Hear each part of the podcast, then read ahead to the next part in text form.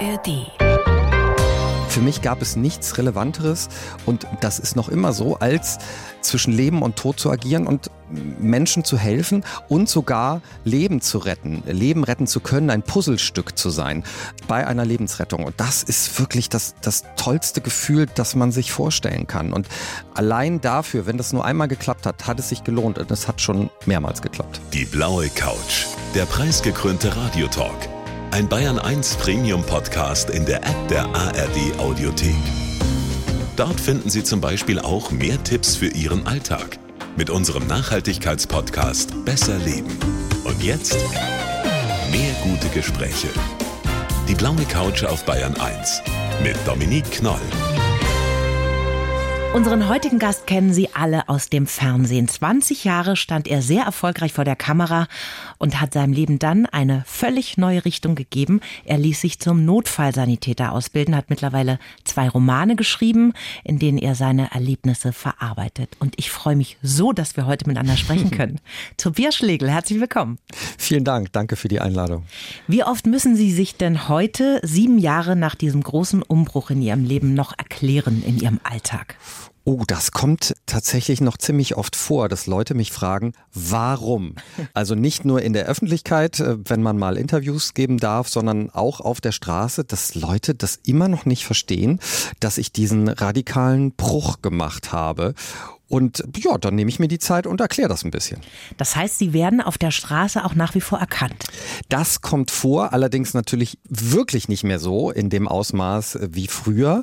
Aber es ist natürlich immer wieder ein bisschen befremdlich und amüsant gleichzeitig, wenn das im Blaulichtbereich passiert. Mhm. Wenn das natürlich Patienten sind oder Menschen, die ich betreue im Kriseninterventionsteam, ja. wenn die plötzlich sagen, ich kenne sie doch irgendwoher. Das ist dann immer ein bisschen unangenehm aufzulösen. Aber ich glaube, es lässt sich nicht vermeiden. Wenn man 20 Jahre immer nur vor der Kamera war, dann haben die Leute irgendwie dieses Gefühl, ich habe diesen Herrn schon mal irgendwo gesehen. Mhm. Und ob das jetzt jemand ist, der mit mir in einer WG war oder mit mir studiert hat, das wissen die dann gar nicht so genau. Mhm. Aber ich kläre das auf, das ist in Ordnung. Und meistens ist das ja ein guter Moment. Also wenn Patienten die Ruhe haben und so gefasst sind, dass sie diese Frage stellen, dann geht es ihnen meistens wieder gut oder sind jedenfalls stabilisiert. Ja, ja. Sie hatten ja viele Stars und bedeutende Persönlichkeiten vor dem Mikro, als Sie beim Fernsehen waren, sind durch die mhm. Welt gereist und so weiter. Wie fühlt sich denn diese Zeit Ihres Lebens heute an, wenn Sie da zurückblicken? Relativ un unwirklich. Also man muss sich manchmal selber kneifen, dass das äh, stattgefunden hat. Und tatsächlich, da ich ja so viele extreme, besondere Eindrücke habe durch mein neues Leben, ähm, verwischt auch ganz viel. Mhm. Also es ist wirklich so, wahrscheinlich wissen Sie jetzt mehr über meine Vergangenheit als ich selbst. ich weiß zum Beispiel, verschwimmt ganz gerne gerade. Ich weiß zum Beispiel, dass Sie quietschblonde Haare hatten bei Viva, richtig verstruppelt mit so ein bisschen grün und blau drin und so weiter, habe ich vorhin gesehen. Ja, ich habe alle Farben mal ausprobiert. Durchaus. Sind Ihnen denn Kontakte oder Freundschaften aus dieser Fernsehzeit geblieben oder leben Sie jetzt in einer so anderen Welt, dass ich das irgendwie gar nicht mehr vertragen würde? Also man hatte eh, jetzt springen wir mal ganz an den Anfang zurück, Musikfernsehen, Viva-Zeit, ähm, da hatte man untereinander, unter den Moderatoren hatte man Respekt, aber da sind jetzt nicht so wirklich die Freundschaften entstanden. Die sind eher mit den Autoren hinter den Kulissen oder Redakteuren oder Praktikanten mhm. entstanden. Und da gibt's durchaus noch ein paar Leute, die noch immer in meinem Leben sind, beziehungsweise die immer wieder auftauchen. Und manchmal ist es ja so, man hat sich lange nicht gesehen, aber man ist sich immer noch vertraut und freut sich sehr, dass man sich auf den neuesten Stand bringen kann. Ja. Und das ist tatsächlich noch immer so, aber natürlich nicht in einem großen Ausmaß. Solche lebensverändernden Entscheidungen geht ja immer ein Prozess voraus. Ne? Da mhm. legt man ja nicht einen Schalter um. Nach Viva sind Sie zum ZDF gegangen, haben die Satire-Sendung Extra 3, das Kulturmagazin Aspekte moderiert. Wann ging denn dieser Prozess bei Ihnen los? Und was war denn der eigentliche Grund, diese Fernsehwelt zu verlassen? Also, ja, es gab wirklich nicht diesen einen Knall. Aber ich glaube, einer der Gründe ist, dass ich so früh angefangen habe, mit 17 Jahren schon. Ich war damals wirklich der jüngste Moderator bei Viva. Das heißt schon was. Die mhm. Moderatoren waren ja sehr, sehr jung. Und bei mir hat das ungefähr nach 15 Jahren eingesetzt. Also da war ich schon so gerade auf dem Sprung zum ZDF. Aspekte, das war für mich eine Herausforderung und das fand ich großartig. Und es hat sich für mich so ein bisschen angefühlt wie, als hätte ich das Moderator Moderatoren-Spiel, das Moderatoren-Computerspiel durchgespielt. Mhm. Von Viva ab in die Hochkultur mit der Ausfahrt Satire nochmal zwischendurch. Und ich war sehr glücklich mit dem, was ich da geschafft habe. Und ich habe eh schon immer gedacht, das war auch der Impuls immer von meinen Eltern, die haben mir immer gesagt, mein lieber Jung, im nächsten Jahr ist es vorbei. Das haben die mir schon mit 17 gesagt, weil die gesagt haben, diese Medienwelt, die ist so schnelllebig und bild dir mal ja nichts drauf ein. Im nächsten Jahr musst du dir was anderes suchen. Und das habe ich denen wirklich geglaubt. Mhm. Und es ging dann aber nonstop weiter. Das waren ja dann 20 Jahre und da musste ich irgendwann selber die Bremse mal ziehen. Also vor allen Dingen, weil diese Stimme im Kopf lauter wurde. Und das war wirklich dieser Prozess. Der ist so nach 15 Jahren ist der eingesetzt. Ich habe mir immer wieder die Frage gestellt, auch abends, als ich dann zur Ruhe gekommen bin und das Licht mal ausgemacht habe und dann konnte ich doch nicht schlafen. Und dann hatte ich so eine Stimme im Kopf, die mir gesagt hat, okay, du interviewst interessante, spannende Menschen, aber was ist eigentlich an dir interessant und spannend?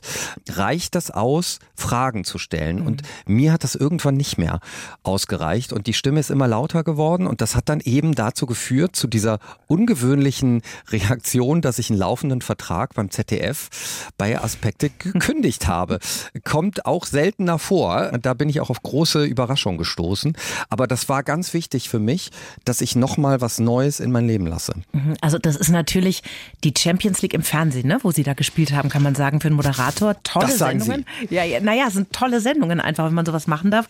Da war Ihr Umfeld doch bestimmt nicht nur jetzt in der beruflichen Ecke sehr überrascht, oder? Wie haben denn die Eltern und Freunde, Kollegen in den Medien und so reagiert? Also vor allen Dingen meinen Eltern musste ich das sehr lange erklären. Das war auch nicht nur ein Gespräch, das waren mehrere Gespräche, mhm. weil die das natürlich erstmal nicht verstanden haben, dass man so ein hart erkämpftes Nest, ein sicheres Nest plötzlich verlässt und wieder Lehrling wird, wieder sich klein macht mit Mitte, Ende 30 und 800 Euro brutto Ausbildungsgehalt bekommt monatlich. Mhm. Das haben die nicht verstanden. Das hätten die, glaube ich, auch so nicht gemacht, selbst so nicht gemacht. So sind die nicht groß geworden. Ich glaube, sie sind immer so auf, auf Nummer sicher gegangen.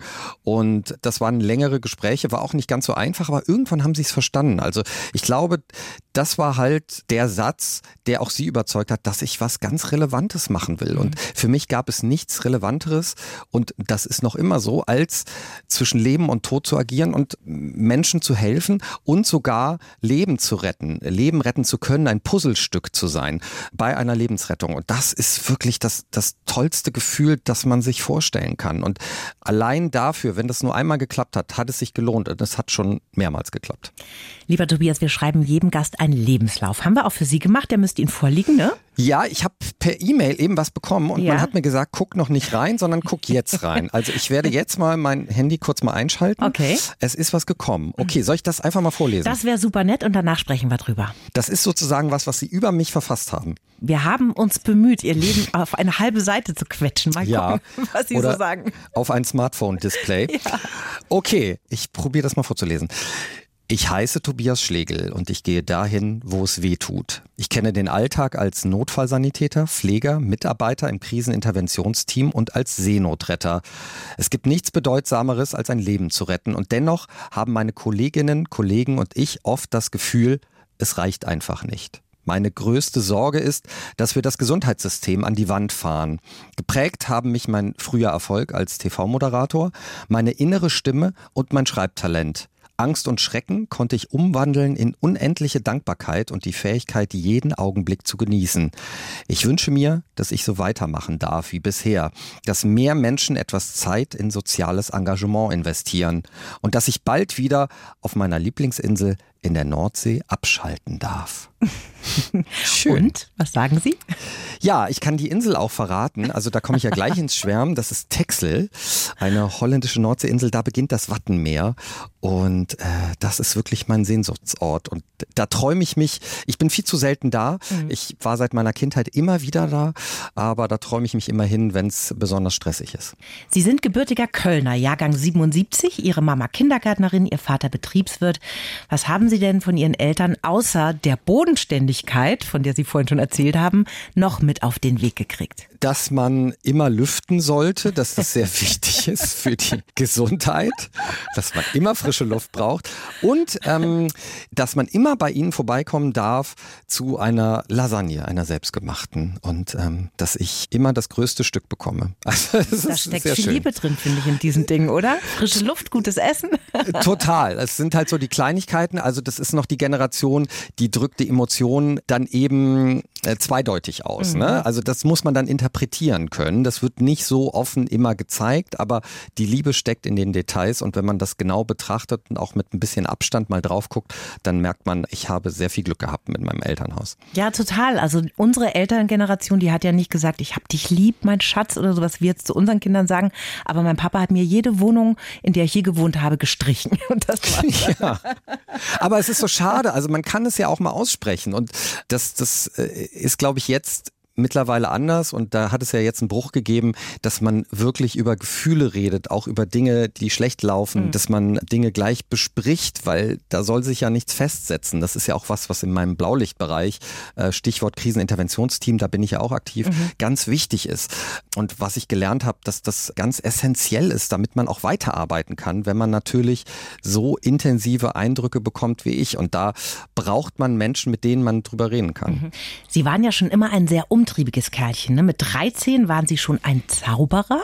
Sind Sie da auch richtig aufgetreten? Ach, das war die Zeit, ich weiß nicht, ob die äh, Hörer sich noch daran erinnern können, David Copperfield geht durch die chinesische Mauer und lässt die Freiheitsstatue ja, verschwinden ja. und jeder hat sich gefragt, wie hat er es denn gemacht?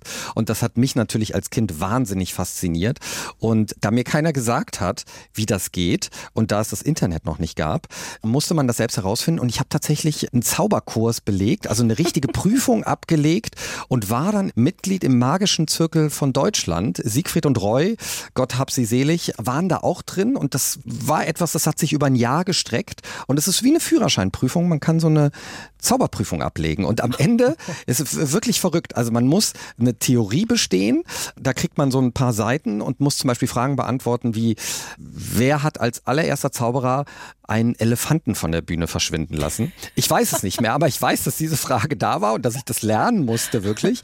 Und man muss selber eine Zaubershow zusammenstellen, so 20 Minuten was auch immer. Und alteingesessene Zauberer bewerten das dann und geben eine Punktzahl und eine bestimmte Punktmenge muss man da erreichen. Und da habe ich, glaube ich, ganz gut abgeschnitten, hat man mir jedenfalls gesagt. Und haben Sie da auch mal ein paar Zaubertricks im Krankenhaus vorgeführt? ja, so weit ging es nicht, aber vielleicht war das so rückblickend meine erste Bühnenerfahrung und Erfahrung mit fremden Menschen, weil ich so auch mein erstes Geld natürlich verdient mhm. habe. Also bei Betriebsfesten oder bei Kinderfesten, im Kindergarten, in der Schule habe ich dann so kleine Zaubershows gemacht und ein bisschen Geld verdient und gleichzeitig immer wieder die Konfrontation gehabt mit Situationen, die ich nicht kenne. Ich wusste nicht, wie viele Leute kommen da, wer kommt da. Mhm. Und gerade Kinder können ja sehr grausam sein. Also wenn da was nicht richtig läuft, dann wird das auch gleich hineingeschrien. Die Erwachsenen schweigen dann eher dezent. Und das war so meine erste wirkliche Bühnenerfahrung, ja. Das war ja alles weit vor YouTube und Spotify, als Sie dann zu Viva Gott sei Dank. sind. Äh, es gibt keine Beweise im Netz. ja, und auch als Sie dann zu Viva gekommen sind, gab es das ja alles noch nicht. Ne? Da war nee. Musikfernsehen ein riesengroßes Ding bei uns und bei den Kids damals. Und Sie sind über Nacht berühmt geworden, kann man sagen.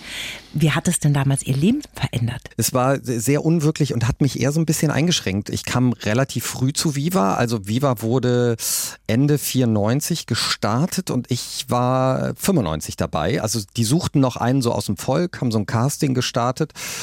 Und ich glaube, es waren insgesamt 2000 Leute haben sich beworben und da habe ich mich dann irgendwie durchgesetzt. Damals konnte man abstimmen. Mhm. Wissen Sie womit? Man Nicht abstimmen mit einer konnte. Postkarte, oder? Doch, mit einer Postkarte noch.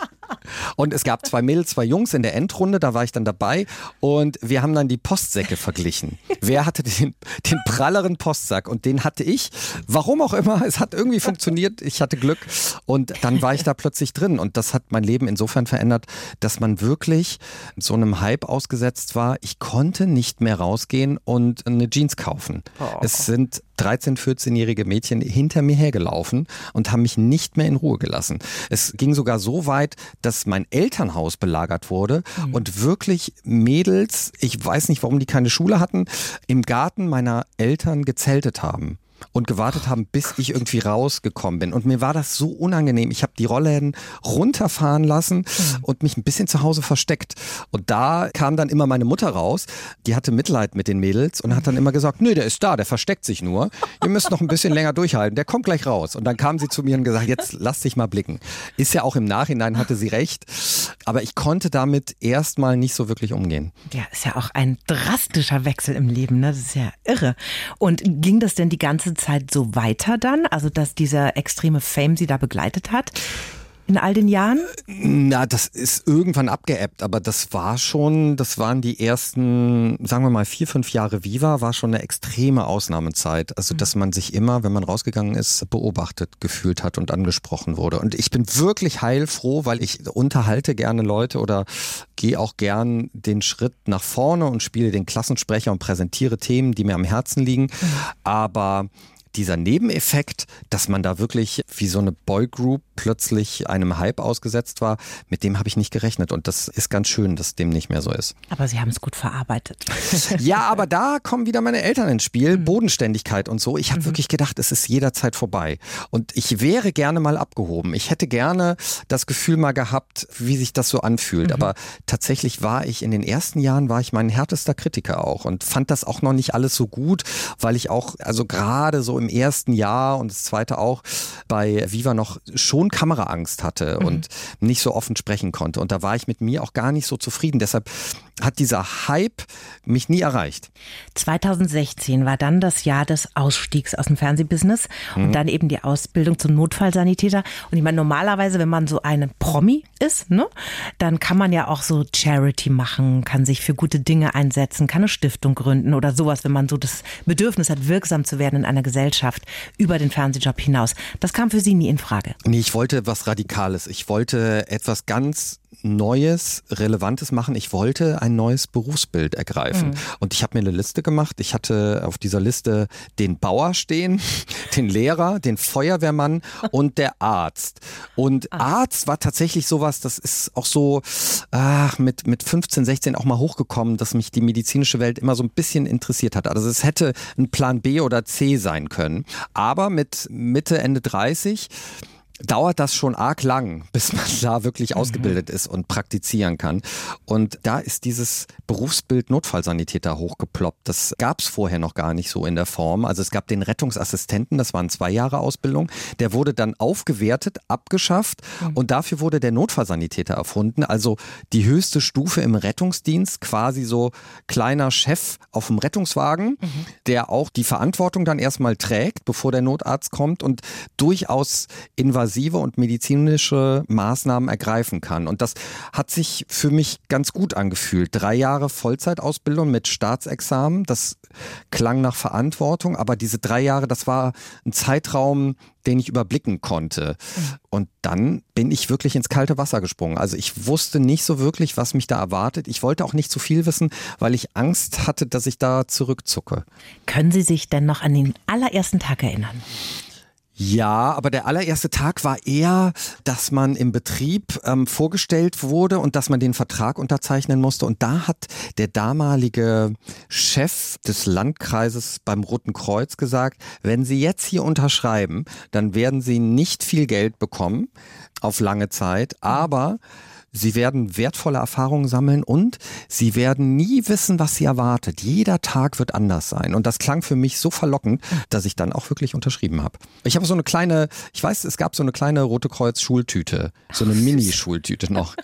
Und das war ganz schön. Aber natürlich ging es dann auch sofort los. Also es äh, war so ein Dreiklang aus Schulunterricht mhm. an der Rettungsdienstschule und gleichzeitig ist man schon im Rettungswagen mitgefahren. Also hat diese harten Einsätze schon miterlebt. Als Dritter hat man da Erfahrung gesammelt. Und es gab Stunden im Krankenhaus. Und das war auch ganz besonders. Also wir mussten in dieser Ausbildung 720 Krankenhausstunden sammeln. Mhm. Und ich bin komplett einmal durch ein großes Krankenhaus gewandert. Ich war in der Notaufnahme, im Zentral-OP, in der Anästhesie, aber auch auf der Demenzstation. Das war zum Beispiel dann eine Station, die mich sehr geprägt hat.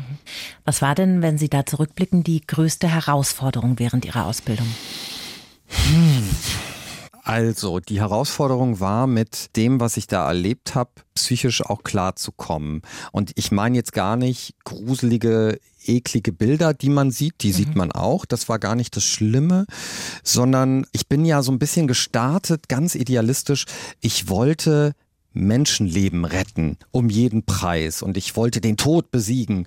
Mhm. Was natürlich im Nachhinein völliger Quatsch ist, weil der lässt sich nicht besiegen und viele Reanimationen, das weiß man vorher auch nicht, gehen eben nicht positiv aus. Also ganz oft scheitert man, nicht weil man Fehler macht, sondern weil es eben so ist, weil man zu spät kommt oder es keinen Ersthelfer vor Ort gab oder weil die Person einfach zu alt ist und zu viele Gebrechen hatte, mhm. dass man sie nicht mehr zurückholen kann. Und das musste ich wirklich lernen.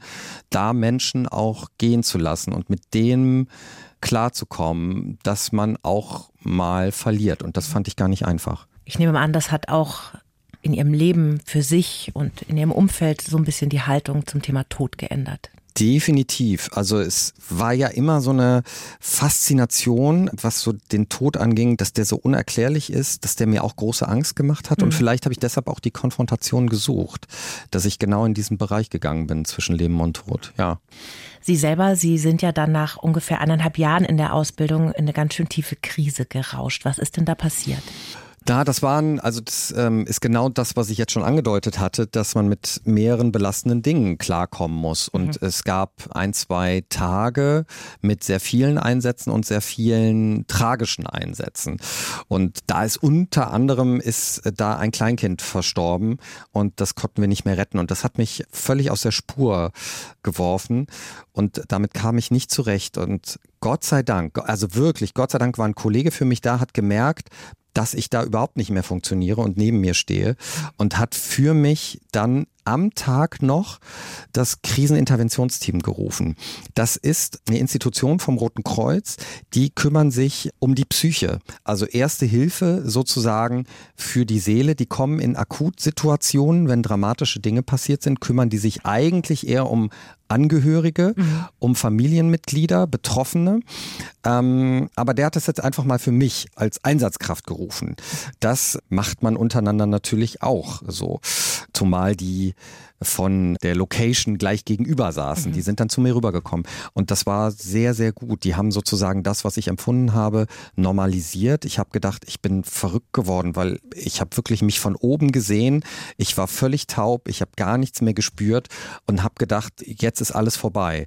Und da konnte mir der Mitarbeiter vom Kriseninterventionsteam konnte mir insofern helfen, dass er mir zugehört hat, viele Stunden mit mir verbracht hat und das auch eingeordnet hat, mhm. dass das eine völlig normale körperliche Reaktion auf eine extreme Situation ist, die ich da erlebt habe. Danach ging es mir schon besser und dann habe ich ein paar Tage war ich dann raus aus dem Dienst und war dann aber nach ein, zwei Wochen wieder einsatzfähig. Dann ging es wieder weiter. Aber seitdem achte ich so ein bisschen darauf, dass man eben nicht zu viel macht, also zu viel einspringen, zu viel Rettungsdienst, zu viel Kriseninterventionsteam, das tut der Seele nicht gut. Man braucht auch Zeit für sich. Wir waren ja eben bei der Nordseeinsel. Mhm. Das muss auch sein. Man muss diese Zeit haben, durchzuatmen. Und deshalb habe ich für mich nach der Ausbildung diese 50-50-Lösung gefunden. Also 50 Prozent Blaulichtbereich. Das ist das, was ich schaffe, ohne zu verbrennen, mhm. damit ich das auch weitermachen kann und nicht nach zwei Jahren schon raus bin wieder aus diesem Job. Und 50 Prozent ist dann plötzlich dieses Schreiben in mein Leben gekommen, dass ich gemerkt habe, das tut mir gut, die Sachen, die ich da erlebe, aufzuschreiben. Erstmal nur für mich. Ich hätte nie gedacht, dass das so in der Form abgeht, wie es abgegangen wie das ist. abgegangen ist. Ja. Nach diesem Zusammenbruch hat Ihnen das Schreiben ja auch sehr geholfen. Sie mhm. haben dann den ersten Roman Schockraum veröffentlicht und der ist gleich ein richtiger Bestseller geworden, abgegangen, sogar als Schullektüre, glaube ich, ne? Ja, das war völlig verrückt, dass ich da mit einem Klassenlehrer mal gesprochen habe, der mir gesagt hat, dass die das im Deutschunterricht behandelt haben. Ich glaube so eine neunte oder zehnte Klasse und die mussten, das tut mir sehr leid für die Schülerin, die mussten da eine Klassenarbeit drüber schreiben, aber der Lehrer hat, hat rückgemeldet, dass das ganz gut angekommen sei. Ähm, auch mal als sozusagen Gegenwartsliteratur, mal neue Impulse, nicht nur immer die alten Klassiker. Und ich habe ihm, äh, vielleicht kann ich das auf diesem Weg sagen, ich habe noch immer nicht die Klassenarbeit bekommen. Ich hätte sie gerne. welche Fragen da gestellt wurden, was, was sie da für Textstellen interpretieren mussten. Das, das würde ich gerne wissen. Also lieber Klassenlehrer, äh, schick mir das doch mal. Botschaft ist hiermit übermittelt worden. Sie sind ja, haben Sie vorhin schon kurz erwähnt, jetzt selber auch in der Krisenintervention tätig. Hm. Ist das jetzt bei Kolleginnen und Kollegen oder bei Angehörigen von Unfall- oder Todesopfern?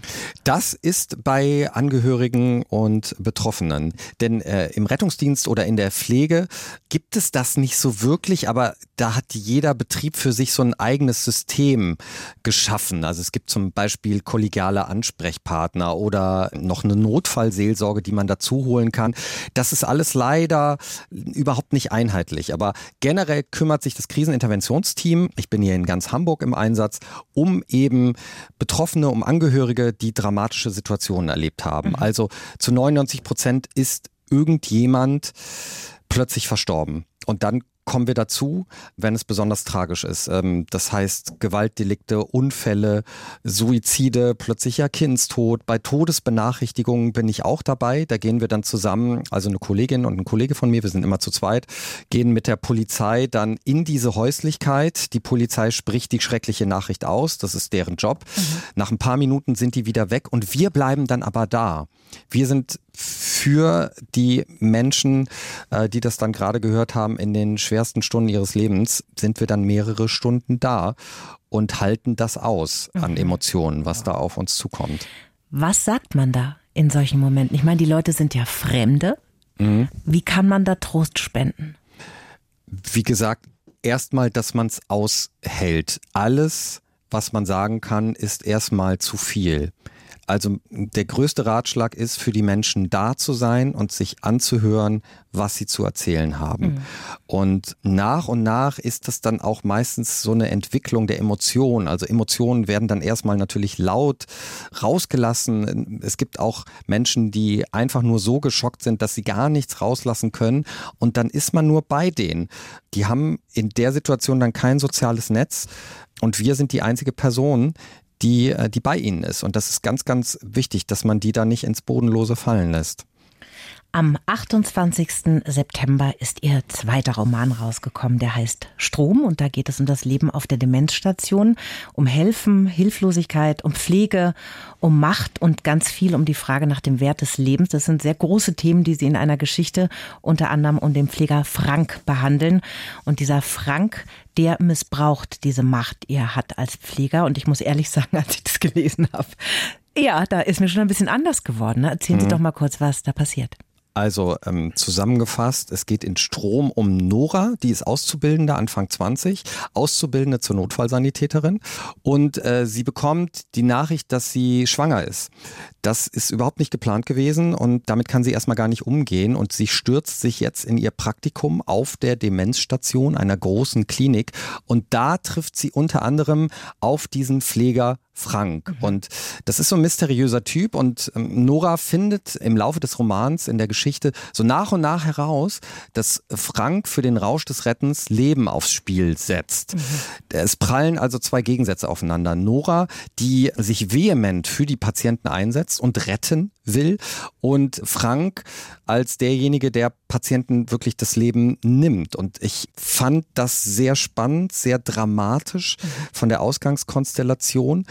Und es ist natürlich so, dass das, was Nora erlebt in ihrer Ausbildung, wie sie da die Menschen, die Patienten oder die anderen Pflegekräfte auf der Demenzstation erlebt, das ist sehr nah an dem dran, was ich erlebt habe. Mhm. Also ich hatte ja eben schon angedeutet, die Demenzstation von allen Stationen hat mich am meisten berührt aufgrund der Patienten, weil es so besondere Patienten ähm, sind und Situationen waren.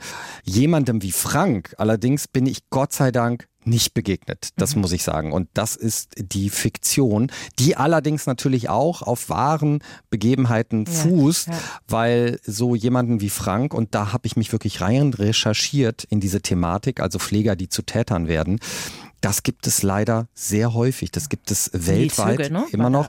Ja, Nils Högel, genau. Das ist der, der für die größte ähm, Tötungsserie der deutschen Nachkriegsgeschichte verantwortlich mhm. ist. Aber allein seit 1970 im deutschsprachigen Raum sind zehn unterschiedliche Tötungsserien aufgedeckt worden. Das wusste ich vorher gar nicht, mhm. dass das so ein Ausmaß annimmt. Und man geht von einer hohen Dunkelziffer aus. Also das ist ein Thema. Und dafür, dass da so viel passiert ist, Stichwort Högel, ist ganz schön wenig an der Struktur im Krankenhaus geändert mhm. worden. Und das ist beispielsweise dann ein Appell, der so zwischen den Zeilen versteckt ist, dass da mehr passieren muss in der Pflege, dass wir uns alle, besonders die Politik, muss diese Strukturen verändern. Man muss sich mehr um die Pflegekräfte kümmern. Mhm.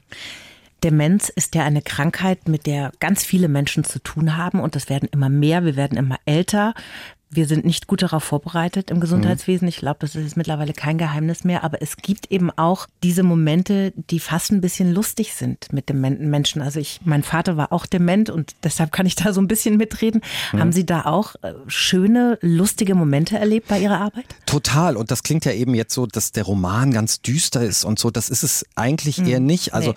das, was ich ja gespürt habe durch auch die Konfrontation mit dem Tod, ist, dass man das Leben intensiver spürt und das Leben plötzlich wertvoll wertvoller wird. Und diese Frage nach dem Wert des Lebens, die wollte ich halt unbedingt stellen. Also ist ein Leben selbst mit einer schweren Erkrankung wie Demenz noch wertvoll und dürfen wir uns von außen anmaßen, darüber zu urteilen? Das ist so der Kern des Ganzen.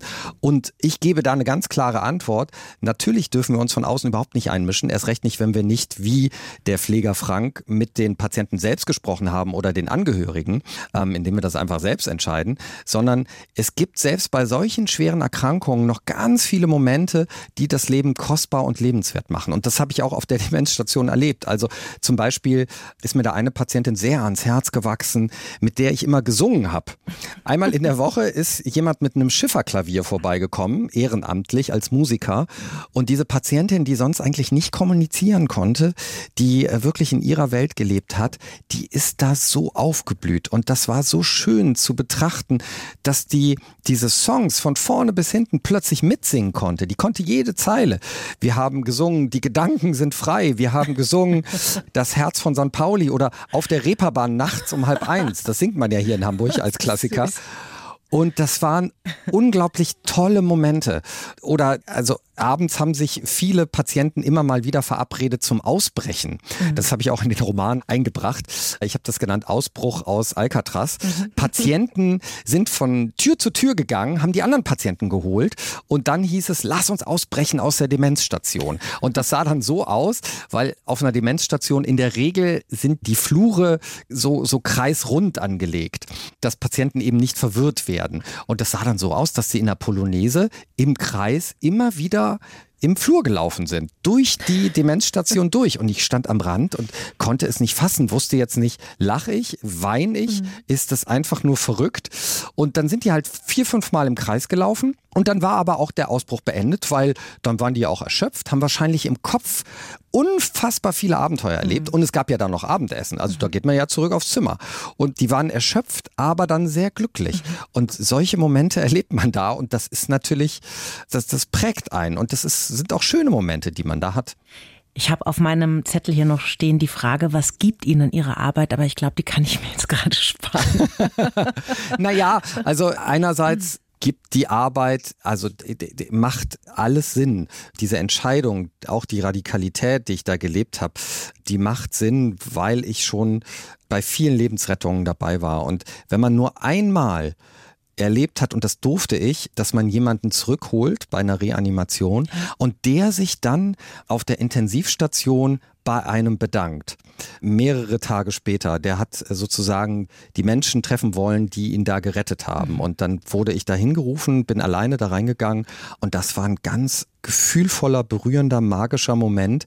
Der konnte noch nicht richtig sprechen, hat dann aber meine Hand gehalten, hat versucht, Danke zu sagen. Und ich wusste, für diesen Moment habe ich das alles gemacht und das erfüllt einen unfassbar. Und umso mehr ist man halt frustriert, dass die Strukturen so sind, wie sie sind, die Arbeitsbedingungen und möchte, da ich das ja auch gelernt habe, als Reporter, als Moderator Dinge anzusprechen und deshalb möchte ich das dann stellvertretend für Pflegekräfte oder auch für Menschen aus dem Rettungsdienst möchte ich das machen, dass ich äh, Dinge anspreche und vielleicht hilft das Dinge in die Öffentlichkeit zu tragen, denn nur so kann man dann politischen Druck ausüben, dass sich doch mal was verändert. Also ganz die Hoffnung habe ich da noch nicht verloren. Sie schildern das ja auch ja schonungslos, wie die Arbeit da ist, also wie sich das anfühlt, wenn man jemanden wickelt und wie das dann aussieht unter der Bettdecke und so weiter. Also da werden wir nicht geschont. Finde ich auch gut, dass Sie das so straight schreiben. Hm. Was bräuchte es denn jetzt konkret, um die Arbeit auf zum Beispiel einer Demenzstation zu verbessern? Mehr Personal, ist es damit schon getan? Äh, naja, das ist, glaube ich, generell, das wissen wir alle, das ist die Hauptforderung. Also man kommt nicht hinterher, die Patienten zu versorgen und deshalb braucht es mehr Personal in den Schichten. Das ist wirklich eine moralische Verletzung für Pflegekräfte, dass sie immer das Gefühl haben nach den Diensten, es war nicht genug, es mhm. hat nicht gereicht, man ist den Patienten nicht gerecht geworden, man hat nicht alles erledigt. Und das ist natürlich der allerwichtigste Punkt. Aber es gibt jetzt einen persönlichen Punkt, den ich noch dazu packen möchte möchte. Und zwar ist es eben diese Supervision, die mir schon sehr geholfen hat. Also mhm. dieses ständig konfrontiert sein mit Leid, Tod und Trauer, das macht was mit einem. Und damit man das verarbeiten kann, braucht man kleine Runden, am besten mit einem Profi, mit einem Psychotherapeuten und das am besten einmal monatlich. Und das gibt es so nicht mhm.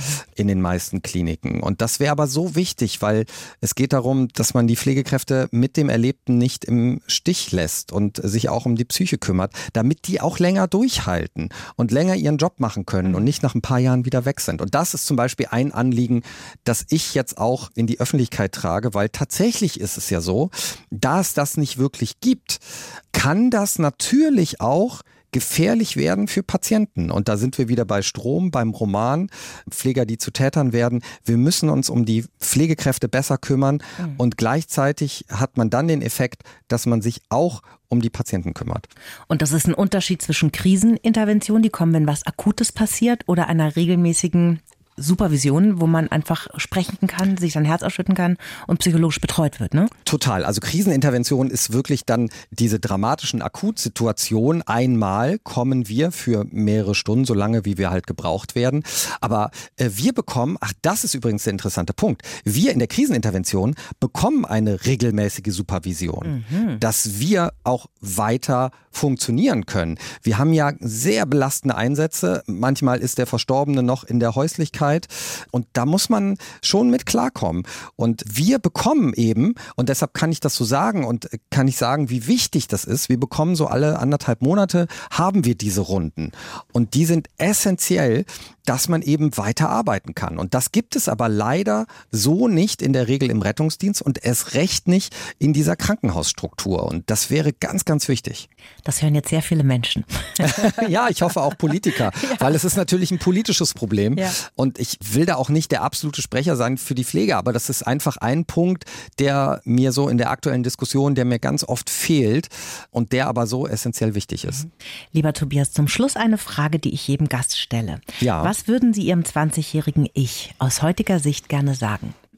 Kurz mal überlegen, wo war ich mit 20? Lalalala. Ja, in 20 war ich natürlich Jeans kaufen und Leute sind hinter mir hergerannt. Ich glaube, ich würde sagen, atme und du wirst es nicht fassen, aber es wird ein so erfülltes Leben bis Mitte 40 werden, mindestens, dass du dich jetzt schon darauf freuen kannst. Und ich glaube, ich würde mir einfach über den Kopf streicheln und sagen, mach dir nicht so einen Stress, finde dich jetzt nicht in dem Moment so schlimm. Ich habe mich ja die ersten Jahre nicht gut gefunden da bei Viva und wahrscheinlich auch noch mit 20. Mhm. Das wird schon. Also ich glaube, so, so eine Lässigkeit würde ich mir vermitteln. Mhm. Und das Leben, dass man das in vollen Zügen genießen muss, weil man eben, ja, mit 20 denkt man noch nicht an die Endlichkeit, mhm. aber genieß es, mein Junge, weil es ist endlich. Und das ähm, spüre ich gerade auch so, dass ich jeden Moment intensiver genieße. Nicht, weil ich Angst habe, dass was passiert, aber ich kann das Leben gerade besser auskosten und das ist wunderbar und das ist das, was ich aus meinem Job rausziehe. Ja, Das, ich glaube, das würde ich mir sagen. Also über den Kopf streichen und sagen, wird schon, Junge. Und im nächsten Jahr ist es vorbei, wie, man, wie das meine Eltern gesagt haben. Strom, ein wirklich großartiges Buch, das packt einen von der ersten Seite an. Ich meine, jeder Mensch wird alt, viele pflegebedürftig. Eigentlich ist das für uns alle eine Pflichtlektüre und ich wünsche Ihnen ganz, ganz viel Erfolg damit und bedanke mich herzlich für das Gespräch, Tobias Schlegel. Vielen Dank, das ähm, hat sich sehr gut angefühlt. für mich auch. Bayern 1 Premium Podcasts. Zu jeder Zeit, an jedem Ort. In der App der ARD Audiothek und auf bayern1.de.